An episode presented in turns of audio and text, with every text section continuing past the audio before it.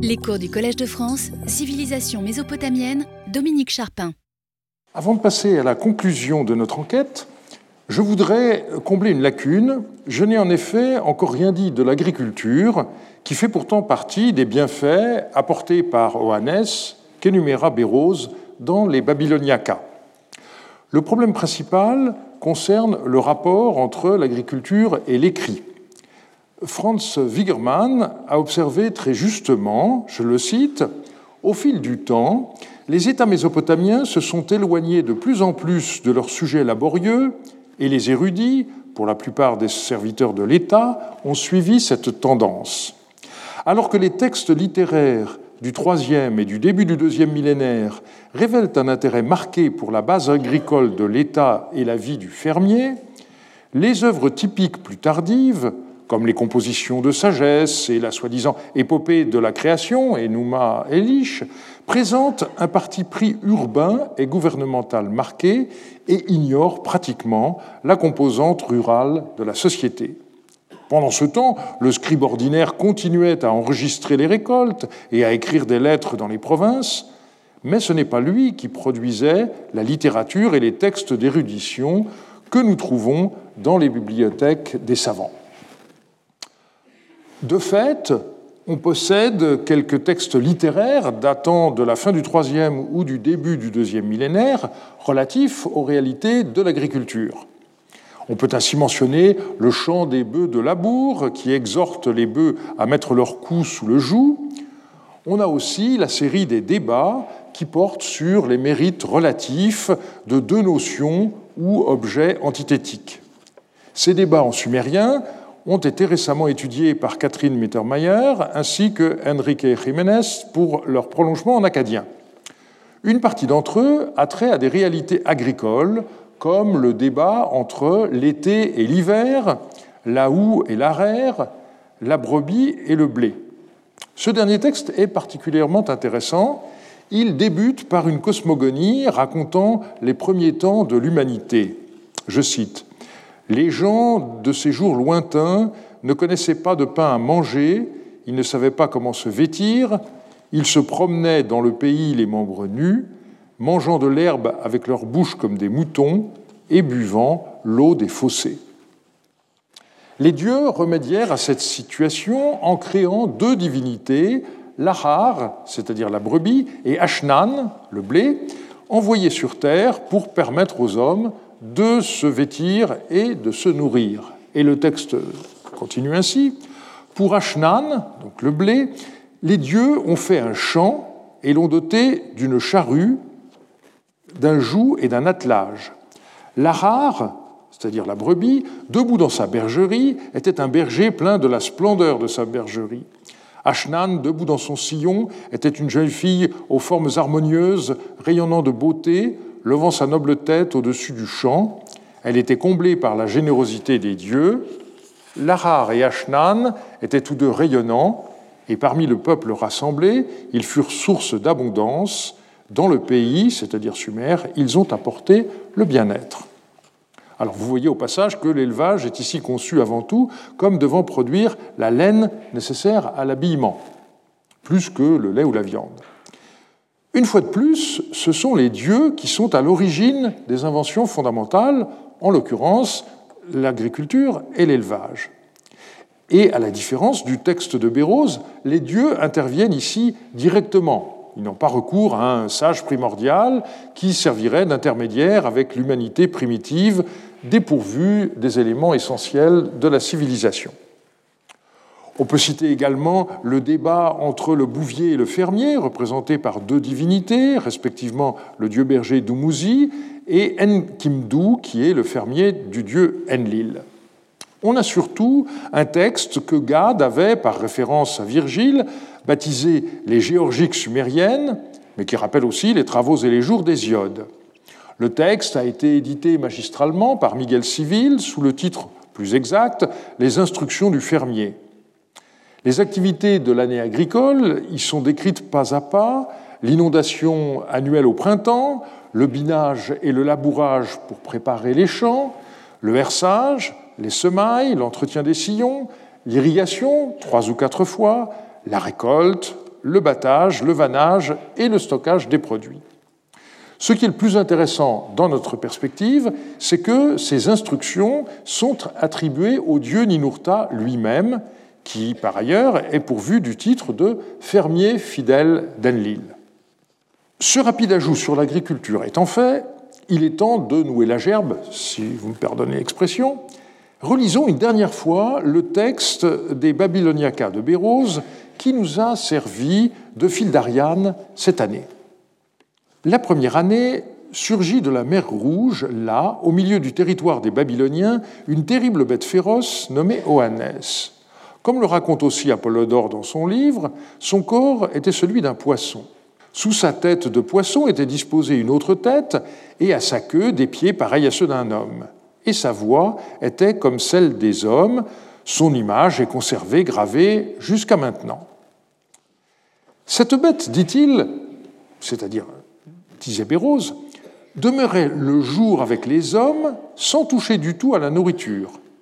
Elle apprit aux hommes les lettres, et les différentes techniques des arts, elle leur enseigna la forme des villes, la construction des temples, la compréhension des lois, la détermination des limites et des divisions. Elle leur montra comment récolter les grains et les fruits. Elle transmit aux hommes tout ce qui est nécessaire à la vie en commun dans le monde. Depuis ce temps-là, personne n'a plus rien trouvé d'autre. Au coucher du soleil, la bête Oannès retournait s'enfoncer dans la mer et la nuit elle s'installait dans la vaste étendue de la mer. Et c'est ainsi qu'elle menait une vie double. Ensuite apparurent d'autres bêtes féroces semblables à celle-ci, dont, dit-il, il parle dans le livre des rois.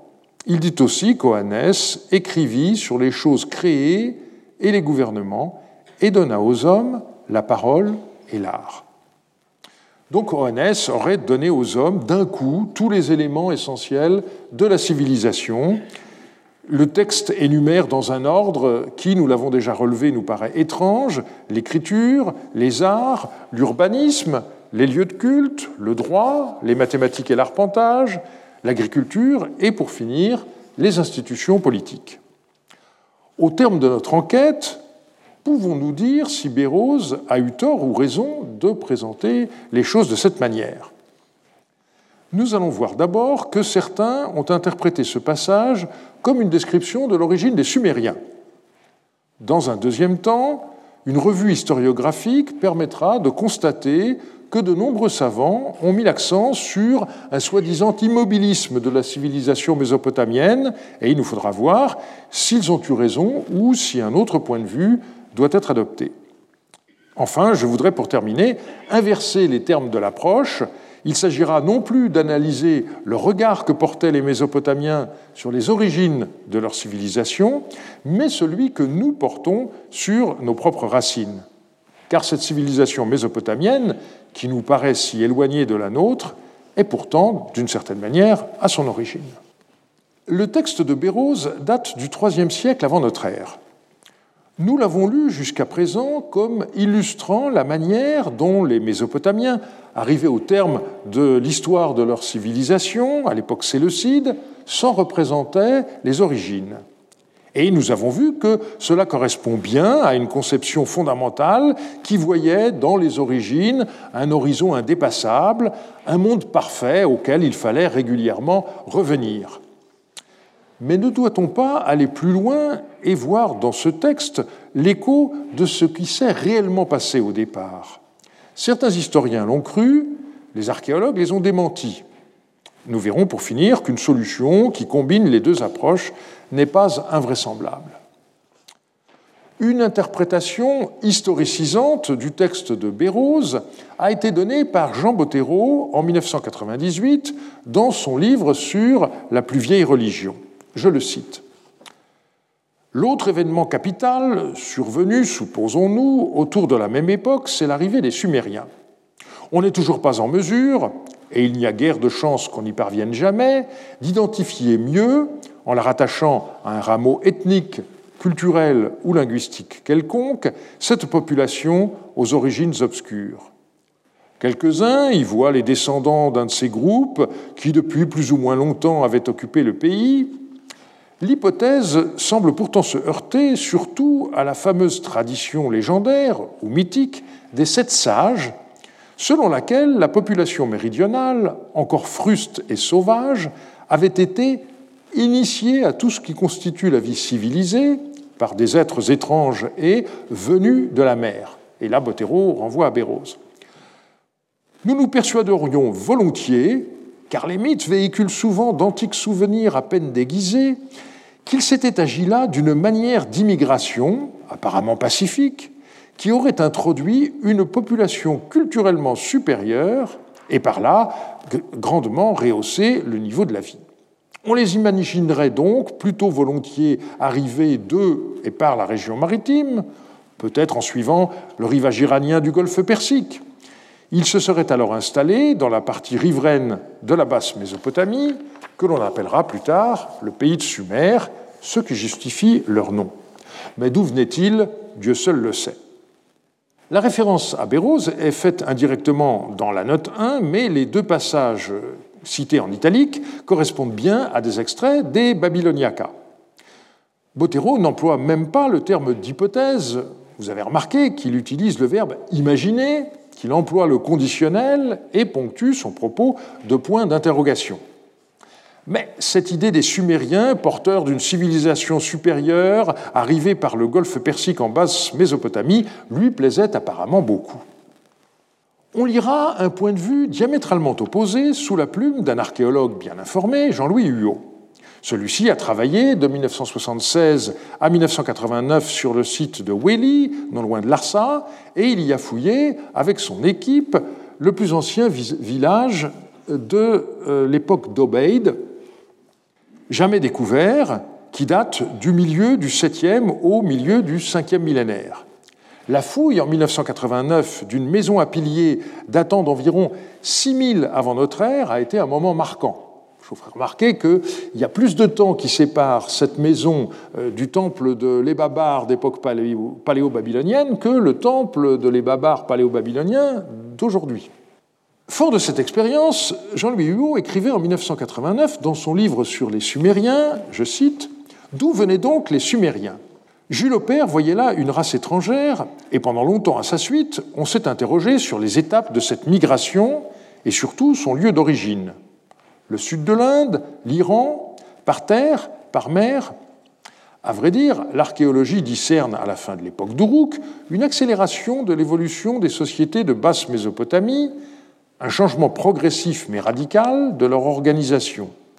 Or, pour la plupart des épigraphistes, les tablettes archaïques ne peuvent, recouvrir, que du sumérien. Mais ces premiers textes ne trahissent pas obligatoirement l'installation d'une vague d'immigrés qui seraient venus dominer des populations indigènes illettrées installées antérieurement dans le pays. En réalité, on cherche bien loin des explications extrinsèques. La civilisation sumérienne est le résultat de la lente évolution sur place des communautés humaines qui occupaient ce pays difficile depuis des millénaires. À un certain moment de cette évolution, elles se sont dotées d'un outil, l'écriture, qui leur permit de noter une langue qu'elles devaient parler depuis fort longtemps sans l'écrire.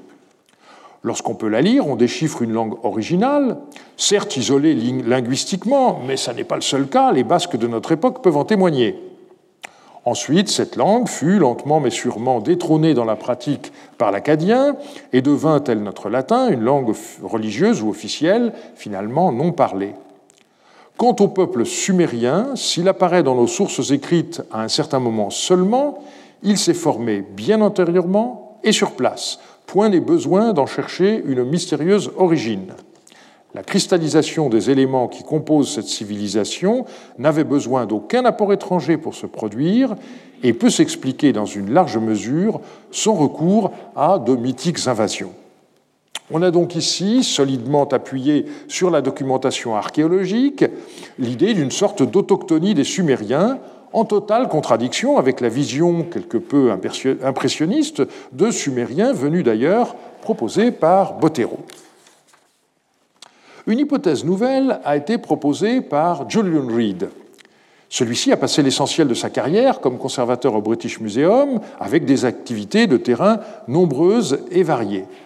Puisque c'est notre dernier cours, un petit moment de détente, voici une photo prise en 1991 lorsque Julian Reed fit visiter à la princesse Margaret des salles nouvellement ouvertes dans le département du Moyen-Orient du British Museum. Et les collègues de Julian Reed se sont amusés à mettre cette photo en tête du volume de mélange qu'ils lui ont offert il y a quelques années.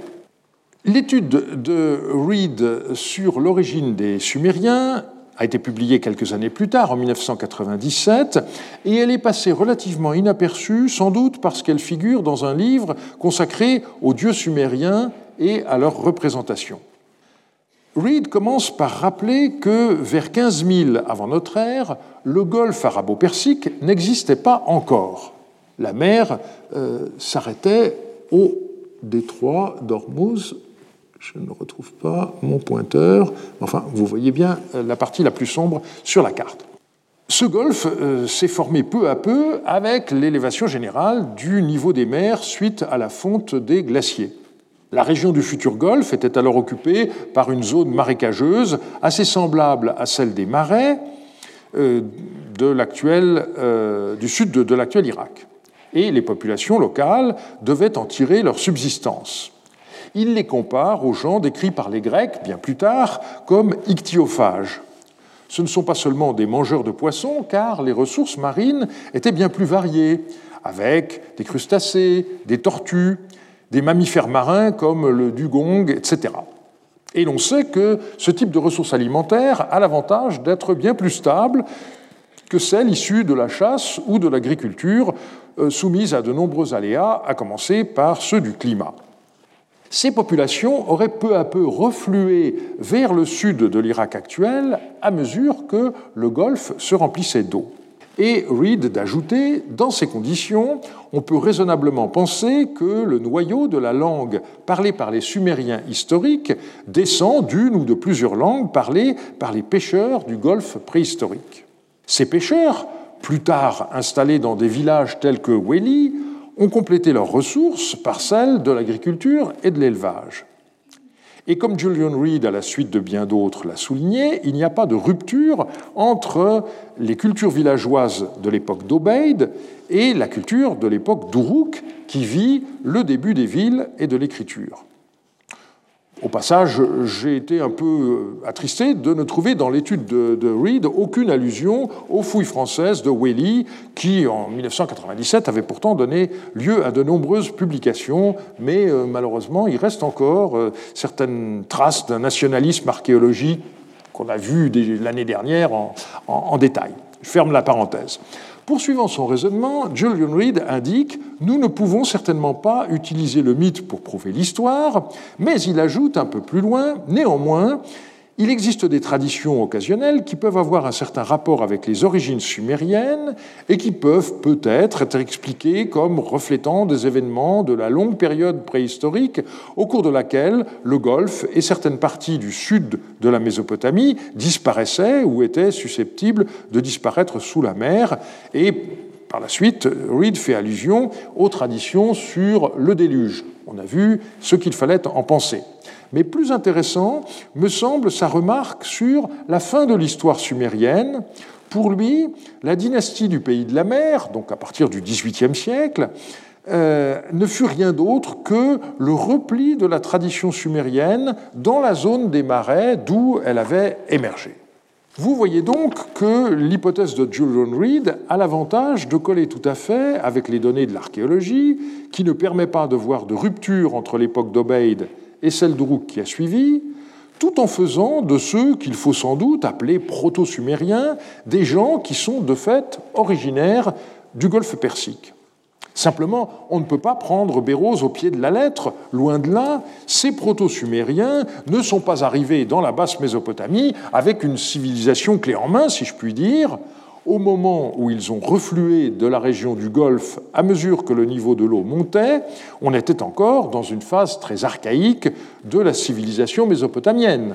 Point de ville, point d'écriture. Et je rappellerai, pour finir, le point de vue de François Thureau d'Angin dans son esquisse d'une histoire du système sexagésimal de 1932, tout fait croire que la civilisation sumérienne n'a pas été importée, qu'elle s'est formée sur place les recherches les plus récentes ont confirmé son point de vue. Voilà donc pour les Sumériens surgis de la mer comme Oannes et ses six compagnons. Il nous faut maintenant revenir à l'autre aspect fondamental de la déclaration de Bérose. Depuis ce temps-là, personne n'a plus rien trouvé d'autre. Je voudrais passer en revue un certain nombre de déclarations de savants prestigieux qui ont mis l'accent sur un prétendu immobilisme de la civilisation mésopotamienne. À la suite de cet aperçu historiographique, nous verrons en quoi cette façon de voir peut être considérée comme biaisée. Nous commencerons par le point de vue des archéologues, ensuite nous verrons ce qu'ont écrit les historiens des religions et on terminera par les historiens de la littérature. Bien des archéologues, et non des moindres, ont présenté la civilisation mésopotamienne comme ayant eu des débuts flamboyants, mais s'étant ensuite enlisée dans la routine. Le premier que je citerai est Jean Déhay, que j'ai eu comme professeur à mes débuts en 1972 et qui est hélas prématurément décédé en 1979 alors qu'il venait d'avoir 55 ans. J'avais lu, lors de ma deuxième année d'études supérieures, son ouvrage sur les civilisations de l'Orient ancien, qui était alors tout récent, puisqu'il a été publié en 1969. C'était l'époque de la superbe collection Les grandes civilisations de chez Artaud. J'avais en souvenir que ce livre contenait une sorte d'apologie du quatrième millénaire. Je l'ai rouvert et en ai relu la conclusion, non sans quelque fierté, je l'avoue, car mon souvenir, 50 ans après, était juste. Au passage, cela montre l'importance des synthèses que l'on fait lire aux étudiants, car leurs idées s'impriment euh, à vie dans leur esprit. Voici l'essentiel de ce texte. Lorsqu'en 612, la chute de Ninive annonça au monde la ruine de l'Empire assyrien, les peuples exhalèrent leur jubilation. Quand plus tard Alexandre entra dans Babylone, une jonchée de fleurs salua la disparition du dernier des empires orientaux. C'est qu'alors les civilisations de l'Ancien Orient ne représentaient plus guère qu'un cadre étouffant dont l'homme aspirait à se libérer à tout prix. Aujourd'hui, au contraire, on met l'accent sur l'immensité de leur apport, par-delà leurs aspects les plus sombres, les plus sinistres, l'humanité occidentale sait à présent ce qu'elle leur doit, c'est-à-dire les fondements mêmes de son histoire. On a tenté ici de saisir les étapes décisives de cette lente évolution. D'abord, les débuts de l'agriculture et de l'élevage, accompagnés, souvent précédés, d'une sédentarisation au moins partielle, et suivis bientôt de l'invention de la céramique et de la métallurgie. Puis, au quatrième millénaire, le moment essentiel où les progrès de la vie économique rendirent possible une capitalisation encore primitive et favorisèrent la constitution de communautés urbaines et des premières sociétés nettement différenciées. C'est alors que l'homme oriental inventa le tour de potier, les cachets et bientôt les plus anciens signes d'écriture et créa enfin une plastique et une architecture monumentale. Et des haies de poursuivre, les phases ultérieures de cette évolution furent d'une importance beaucoup moins décisive pour l'histoire de l'humanité. L'essentiel de l'apport oriental est en fait antérieur au milieu du troisième millénaire. C'est en ce sens que le rôle du génie sumérien fut capital. Les civilisations ultérieures ont certes permis l'épanouissement des tendances qui n'étaient qu'en germe, amplifié la vision cosmogonique des Sumériens, revêtu leur mythe d'une parure plus littéraire, enrichi d'observations nouvelles et plus précises les rudiments de leur science, vivifié quelquefois de recherches fécondes les conventions qu'ils avaient imposées à l'art.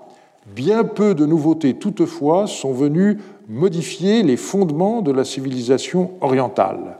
Ceux-ci étaient déjà en place lorsque se sont créés les premiers empires mésopotamiens. À partir du quatrième millénaire, l'Ancien Orient n'a donc plus été capable d'innovations fécondes qu'au contact de civilisations étrangères, et seulement là où le conservatisme d'une société sclérosée ne frappait pas d'impuissance toute audace révolutionnaire. Car le plus grave échec, on est après 68, car le plus grave échec du monde oriental résida dans son incapacité à secouer des structures socio-économiques remontant pour l'essentiel au troisième ou même quatrième millénaire. Cet immobilisme fut probablement une réaction de défense destinée à préserver l'équilibre de plus en plus instable sur lequel reposait la société orientale traditionnelle pour le plus grand profit des souverains et de leur entourage, mais aux dépens de la grande masse de la population, au détriment surtout des intérêts et des aspirations des individus. Là encore, à la fin, hein, le discours est très très marqué par son époque, ça m'a frappé euh, en le relisant. Et la suite, eh bien, euh, Jean Déhay était de formation normalien et athénien, et alors il entonne un hymne euh, au génie grec. Là encore, aujourd'hui, on pourrait prendre ses distances par rapport à ce point de vue. Mais ce grand archéologue est loin d'être le seul à adopter un tel point de vue, privilégiant les périodes les plus anciennes de la civilisation mésopotamienne. Passons des archéologues aux historiens des religions.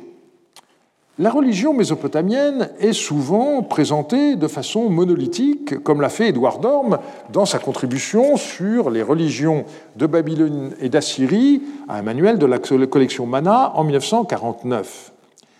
Après avoir rappelé à grands traits les principales phases de l'histoire mésopotamienne, il ajoutait Ce rapide aperçu des phases successives par lesquelles a passé la religion suméro-acadienne explique pourquoi nous ne pouvons morceler notre exposé.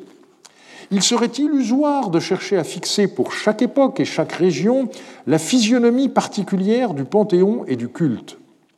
Sans contester les réactions des événements historiques, nous devons reconnaître qu'ils ne réussissent point à interrompre le cours d'une tradition religieuse qui, par la documentation écrite ou figurée qu'elle fait naître à chaque siècle, nous apparaît comme essentiellement homogène et continue. Nous étudierons donc en bloc les phénomènes les plus caractéristiques des religions mésopotamiennes, tout en ayant soin de signaler au passage les traits qui s'accusent davantage dans tel milieu ou à telle date. Et bien plus tard, euh, Jean Bottero ne fit pas autrement dans son livre intitulé La plus vieille religion en Mésopotamie, paru en 1998, et j'avoue avoir été gêné par cet ouvrage, qui n'est certainement pas le meilleur de cet auteur, en dépit du succès qu'il a rencontré. Et il ne faut pas oublier qu'il s'agit d'une version révisée de son livre sur la religion babylonienne de 1952, principalement augmentée de très nombreuses citations d'œuvres que Bottero avait traduites entre-temps, mais ne tenant pratiquement aucun compte des 45 ans de bibliographie qui s'étaient écoulés. Je suis beaucoup plus sensible à ce qu'écrivit Léo Oppenheim en 1964. La religion mésopotamienne est le type même d'une religion traditionnelle non historique, c'est-à-dire non révélée. Elle se présente comme l'accumulation complexe de plusieurs couches. Les développements locaux sous la pression politique, les expansions avortées, les mutations d'origine incertaine ont produit à un moment ou à un autre des conglomérats clastiques, si l'on peut employer ici un terme géologique. Vues sous un angle diachronique, ces formations sont d'une complexité inouïe, protéiforme. Elles défient l'analyse et même la possibilité d'identifier leurs composantes. Très rares sont les religions existantes dont la structure soit comparable. On est bien loin du point de vue de Dorme sur la soi-disant homogénéité et continuité de la religion mésopotamienne. Dans sa synthèse Mésopotamie, portrait d'une civilisation, Léo Oppenheim avait fortement mis l'accent sur ce qu'il décrivit comme le courant de la tradition. On retrouve ce point de vue tout récemment sous la plume de Marc Geller dans son compte-rendu du livre de Elise Sommer sur les incantations médio-babyloniennes et médio-assyriennes. Je le cite L'importance de la distribution chronologique des incantations est qu'elle indique la force du cursus scribal reliant les compositions classiques des écoles paléo-babyloniennes à leurs éditions fortement remaniées, mais reconnaissables, dans les bibliothèques et les archives du premier millénaire avant notre ère, une continuité qui ne peut être démontrée dans la même mesure en Égypte ou ailleurs dans le monde antique. Voilà encore quelqu'un qui met l'accent sur la continuité et la force de la tradition. Fine connaisseuse de la littérature mésopotamienne, dont elle avait une vue très complète comme éditrice du dictionnaire de Chicago, Erika Reiner se démarqua subtilement, et bien entendu sans le dire, de la position euh, d'Oppenheim, dont elle avait été la collaboratrice euh, pendant des décennies. Je la cite. L'assyriologue sait qu'il est trop tôt pour tenter d'écrire une histoire de la littérature babylonienne. En fait, il l'a dit si souvent invoquant la force de la tradition responsable de la préservation et de la perpétuation des textes pendant des centaines, voire des milliers d'années, et ne permettant donc aucun développement réel, qu'il a été généralement cru. Pourtant, la littérature babylonienne n'est pas aussi statique et immuable que pourrait le suggérer la découverte de copies presque identiques d'une composition écrite à des centaines d'années d'intervalle, un phénomène fréquent qui fait le désespoir de l'historien, mais qui est une aubaine pour le philologue qui peut utiliser des exemplaires similaires pour reconstruire un texte fragmentaire. Dans quelle mesure des exemplaires identiques reflètent l'immuabilité de la tradition? Et inversement, dans quelle mesure les changements observés entre un exemplaire plus ancien et un exemplaire plus récent sont des indicateurs d'un changement de goût et d'intérêt? Sont des questions importantes pour l'interprétation de l'histoire littéraire babylonienne que seul un travail philologique minutieux permettra d'élucider. De telles comparaisons sont possibles pour des textes dont on connaît une version d'époque paléo-babylonienne et une autre plus récente d'un millénaire d'époque néo-assyrienne. On pense bien sûr avant tout à l'épopée de Gilgamesh ou encore à Atrahasis. Certaines transformations semblent significatives de la modification de la société. On songe par exemple à la disparition de la cabartière dans Gilgamesh. Dans la version paléo-babylonienne, elle délivre à Gilgamesh un discours qu'on pourrait qualifier d'hédoniste. Cette figure a disparu de la version récente. Et ce cas n'est pas isolé. Il y a, au fur et à mesure, une éclipse des femmes dans la civilisation mésopotamienne, telle du moins que euh, nous pouvons l'apercevoir. Elle s'observe dans la vie des temples, où religieuses et prêtresses disparaître. Le cas d'Enigaldi que nous avons étudié la semaine passée n'est en effet qu'une exception.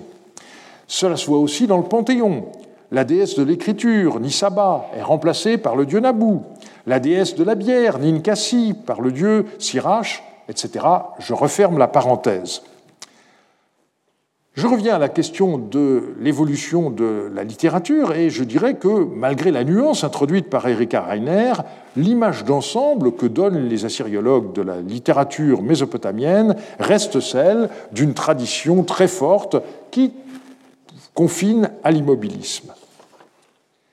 Et pourtant, que d'innovation entre le troisième et le premier millénaire? Elle ne se voit pas beaucoup pour qui s'en tient aux vestiges de la culture matérielle, il est vrai, ce sont surtout les textes qui y donnent accès. Un phénomène majeur, jusqu'à présent encore insuffisamment pris en compte, est ce qu'on peut appeler l'explosion de la littérature acadienne au début du deuxième millénaire.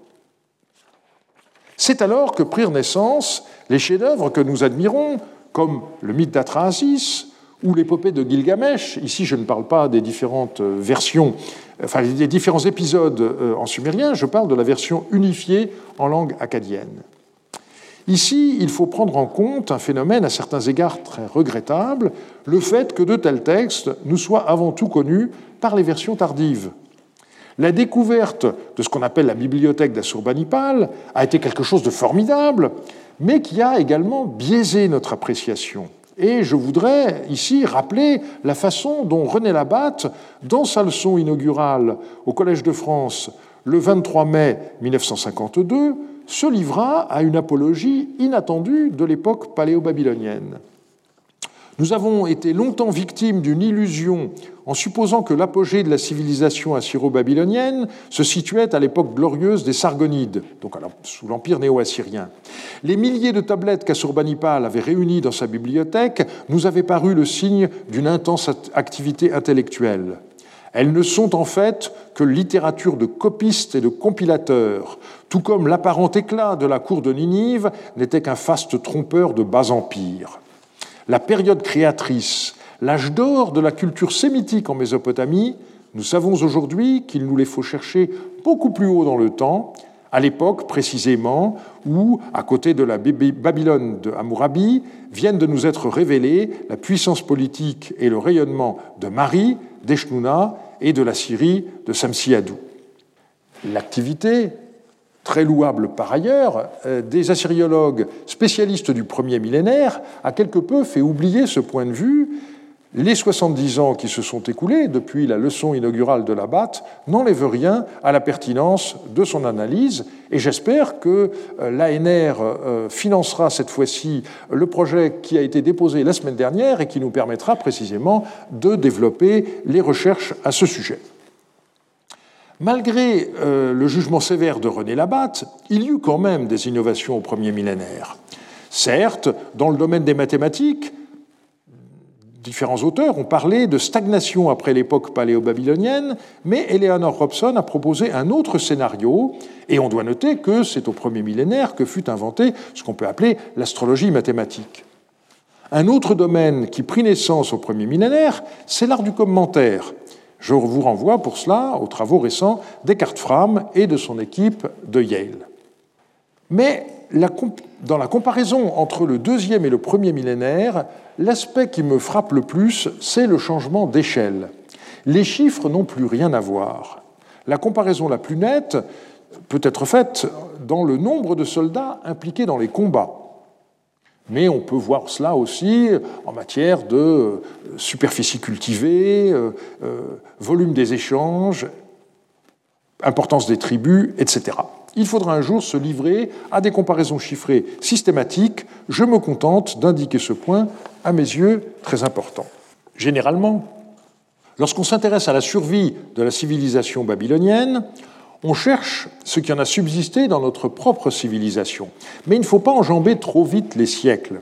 Nous allons donc commencer par voir l'extinction de la civilisation mésopotamienne et ce qui a suivi, avant de passer à l'examen de ce qui en survit aujourd'hui encore. C'est après la conquête d'Alexandre que la civilisation babylonienne s'éteignit définitivement, mais lentement. Nous verrons comment certains de ces éléments ont pu survivre, qu'il s'agisse de médecine, de religion ou de science. Traditionnellement, on considère que l'écriture cunéiforme cessa d'être utilisée dans le courant du premier siècle de l'ère chrétienne. On cite souvent l'année 74 de notre ère parce que c'est alors que fut écrit le dernier texte daté que nous connaissions, un texte astronomique.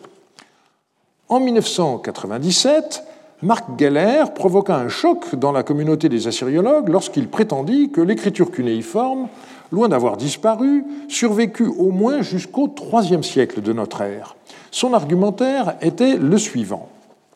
La capacité de lire le sumérien et l'acadien, les langues les plus récentes et les plus répandues écrites en caractère cunéiforme, dépendaient de la survie des écoles de scribes au sein des temples.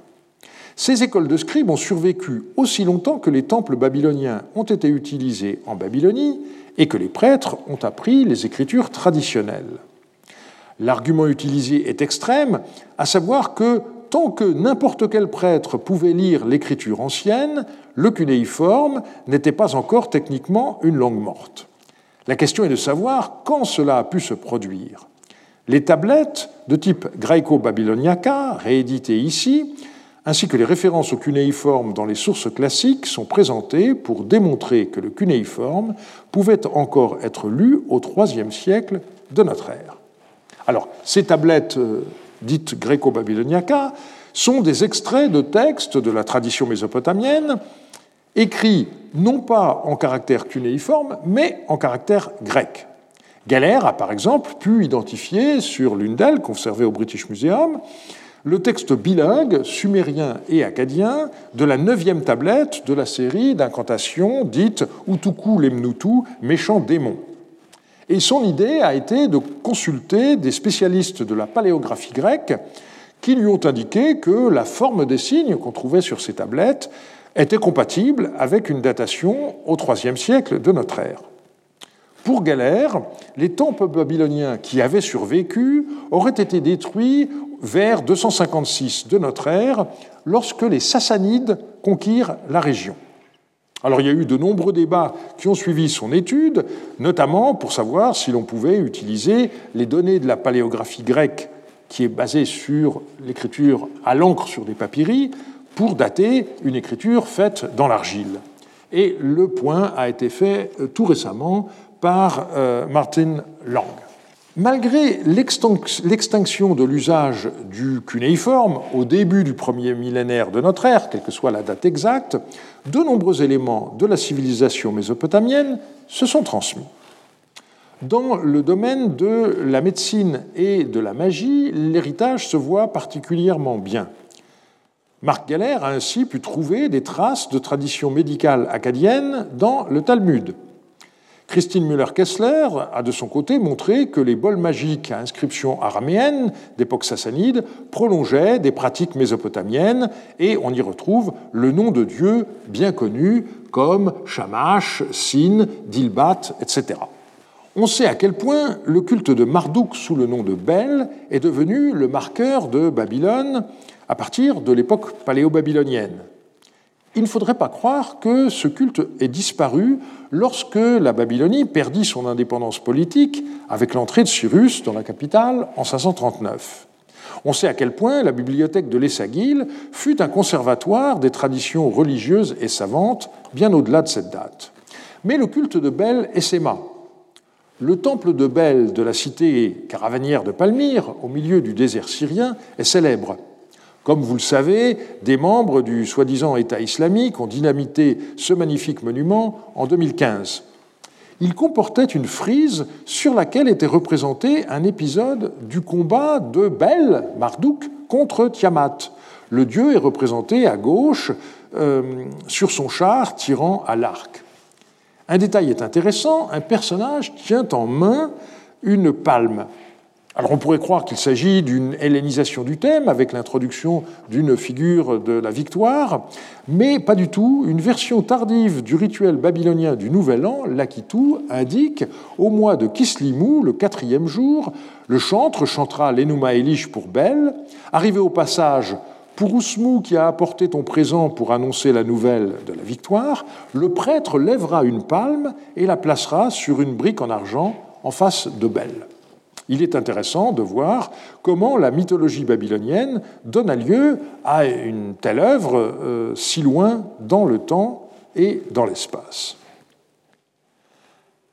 Un autre domaine où la postérité de la Mésopotamie est indéniable est l'astrologie et l'astronomie. Ça pourrait vous paraître curieux que j'accole ces deux termes, euh, puisque selon les catégories dominantes en Occident, euh, l'une relève de la superstition et l'autre de la science, mais une telle séparation n'existait pas en Babylonie. À vrai dire, elle existait encore euh, pendant la Renaissance et au-delà en Occident. C'étaient les mêmes hommes qui pratiquaient les deux. Il s'agit d'un sujet assez technique. Je me contenterai de dire que le savant alexandrin Ptolémée a reconnu lui-même tout ce qu'il devait à la science des Babyloniens, et je renvoie ceux d'entre vous que cela intéresse aux nombreux travaux que Francesca Rochberg a consacrés à ce sujet. Cependant, cet héritage ne se limita pas au monde gréco-romain. David Pingree est un historien des sciences qui a collaboré avec Erika Reiner à l'édition de plusieurs tablettes de la série astrologique Enuma Anu Enlil. De façon qui peut paraître surprenante, il a pu montrer qu'il y avait de telles ressemblances entre des présages de la littérature sanscrite et des présages babyloniens que la rencontre ne pouvait être due au hasard. Les textes sanscrits les plus anciens remontent au 1er ou 2e siècle de notre ère, mais seraient basés sur du matériel remontant au 4e, voire au 5e siècle avant notre ère. Il s'agit d'un travail de traduction, mais aussi de transposition. Les noms babyloniens de mois et de constellations ont été remplacés par leurs équivalents indiens. Alors, je me limiterai à quelques exemples. Dans le texte sanskrit, si Vénus au sud s'incline durant la journée vers le Soleil vers le nord, le dieu ne pleuvra pas pour tous ces mois. Et le texte babylonien, si Vénus se tient dans sa position au sud, les pluies viendront, le passage est incertain, dans le pays. Si Vénus se tient dans sa position au nord, les pluies seront continuelles dans le pays. Si Vénus se tient dans sa position à l'est, les pluies seront continuelles dans le pays. Si Vénus se tient dans sa position à l'ouest, les pluies seront rares. Autre exemple, texte sanskrit, si la grande planète Vénus est visible toute la journée, des villages et des villes seront affectés par des accidents, et en babylonien, vous avez ce présage. Si Vénus se lève le matin et ne se couche pas, l'esprit du pays changera, la démon Lamashtu s'emparera des enfants. On pourrait multiplier les exemples, Pingree en donne beaucoup plus. Pour lui, c'est sans doute à l'époque achéménide que la tradition babylonienne fut connue en Inde sans qu'on puisse déterminer le détail des intermédiaires. Alors, ces travaux ont été euh, partiellement remis en cause récemment, notamment par David Brown. Celui-ci affirme que l'Inde n'a connu les travaux des Babyloniens qu'à travers la médiation des Grecs et que le phénomène ne se produisit pas avant le IIIe siècle avant notre ère. Quoi qu'il en soit, on voit que certains aspects de la tradition babylonienne parvinrent indubitablement jusqu'en Inde. J'ai parlé l'an dernier du volume de Marguerite Rutten dans la collection Que sais-je, intitulé La science des Chaldéens. C'est en effet sous le vocable de chaldéens que les savants babyloniens sont souvent cités dans les sources gréco-romaines. Dans une note qui va paraître dans le prochain numéro du trimestriel Naboo, qui est sous presse à l'heure où je vous parle, vous pourrez lire une toute nouvelle interprétation du jeune assyriologue danois Sophus Helle il propose que les Chaldaioi des Grecs n'aient rien à voir avec les Chaldéens et que le mot soit en fait la déformation du babylonien Kalou. Et de fait, lorsqu'on regarde les domaines de compétences des soi-disant chaldéens, on constate euh, leur juxtaposition avec ceux des exorcistes Kalou. Ce ne serait pas la première fois que les auteurs classiques auraient fait une telle confusion. J'ai déjà dit dans ma leçon inaugurale que repérer les continuités me semblait moins intéressant que de souligner les différences. Malgré tout, on ne peut nier que cette civilisation, qui nous paraît si éloignée de la nôtre, soit pourtant à son origine. Cette thématique a donné lieu à un grand nombre d'études. Je citerai en particulier celles qui ont été réunies par Stéphanie Dallet en 1998. Nous examinerons d'abord un certain nombre d'éléments traditionnellement reconnus avant de terminer par une pratique institutionnelle récemment abolie. Parmi les éléments de continuité avec la civilisation mésopotamienne traditionnellement retenue figure le système sexagésimal. Si nos heures comportent 60 minutes divisées en 60 secondes, c'est un héritage du système sexagésimal sumérien. Et vous savez que la Convention a imposé le temps décimal par le décret du 4 frimaire de l'an 2, c'est-à-dire le 24 novembre 1793, je cite, le jour de minuit à minuit est divisé en dix parties ou heures, chaque partie en dix autres, ainsi de suite, jusqu'à la plus petite portion commensurable de la durée.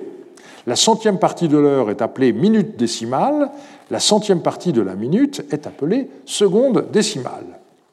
La journée commençant à minuit, à midi, il était donc 5 heures dans ce système.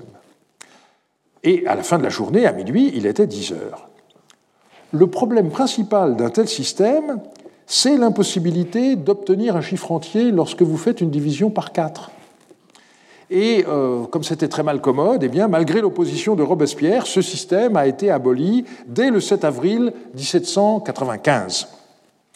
Mais la division du cercle en 360 degrés est de la même manière un héritage sumérien qui a résisté plus longtemps et qui est aujourd'hui très fortement concurrencé par le système décimal avec le recours au grade.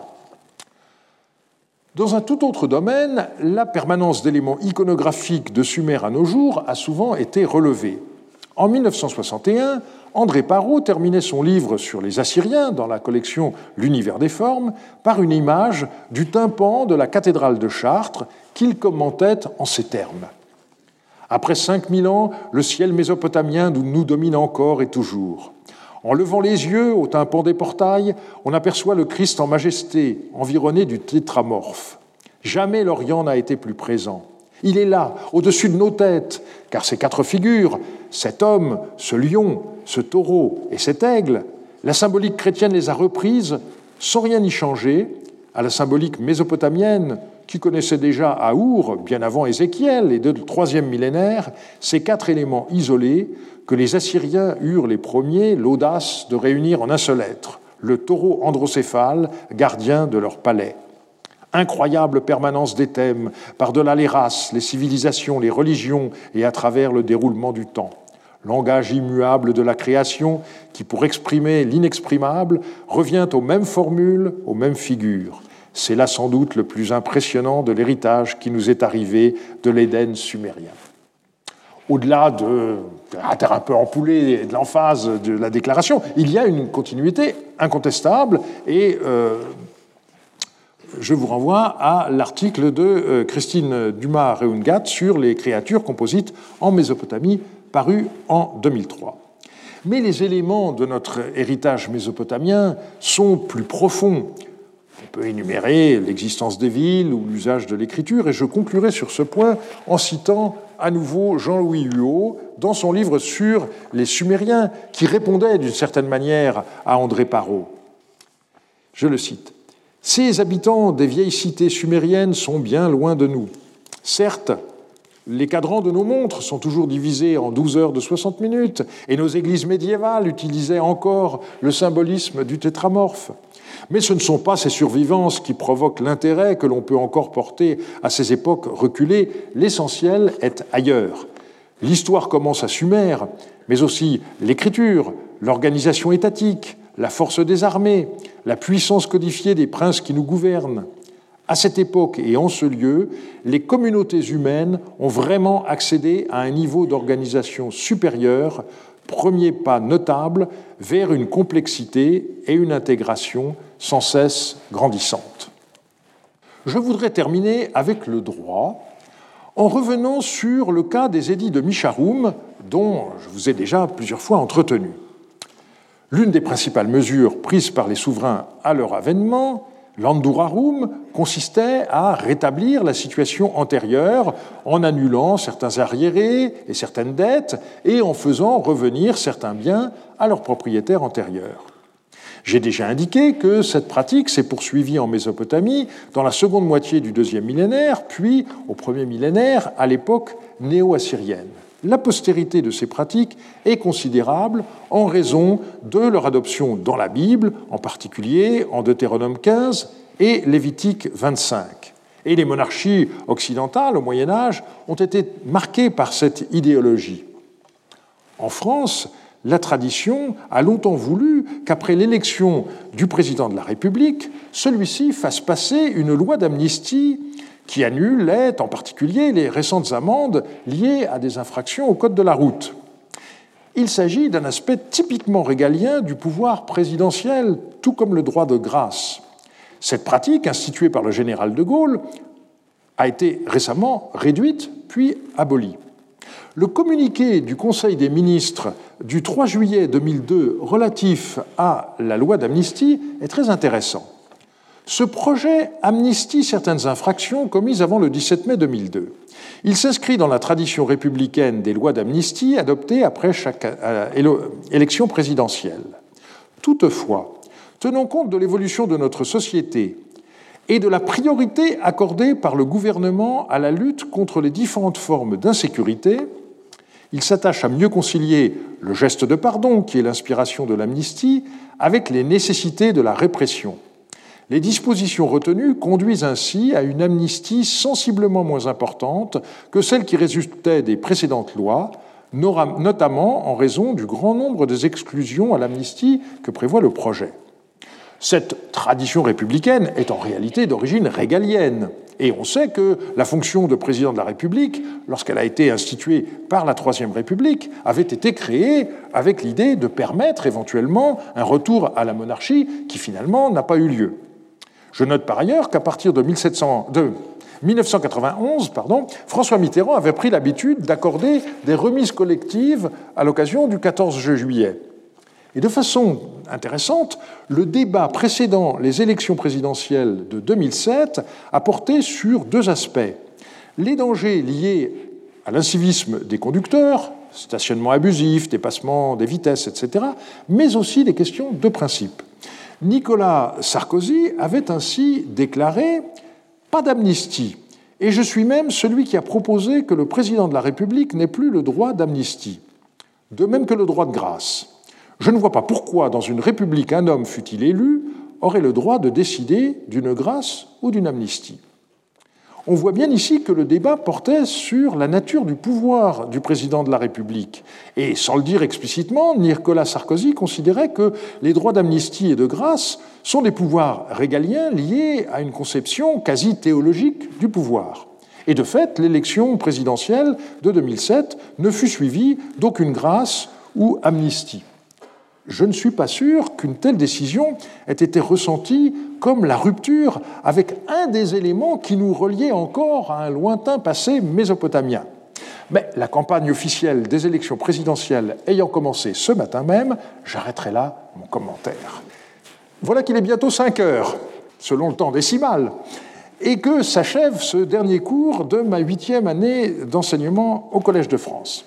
Pendant cette période, en alternance, certains cours ont été consacrés à des thèmes généraux et d'autres ont porté plus spécifiquement sur la première moitié du deuxième millénaire à égalité.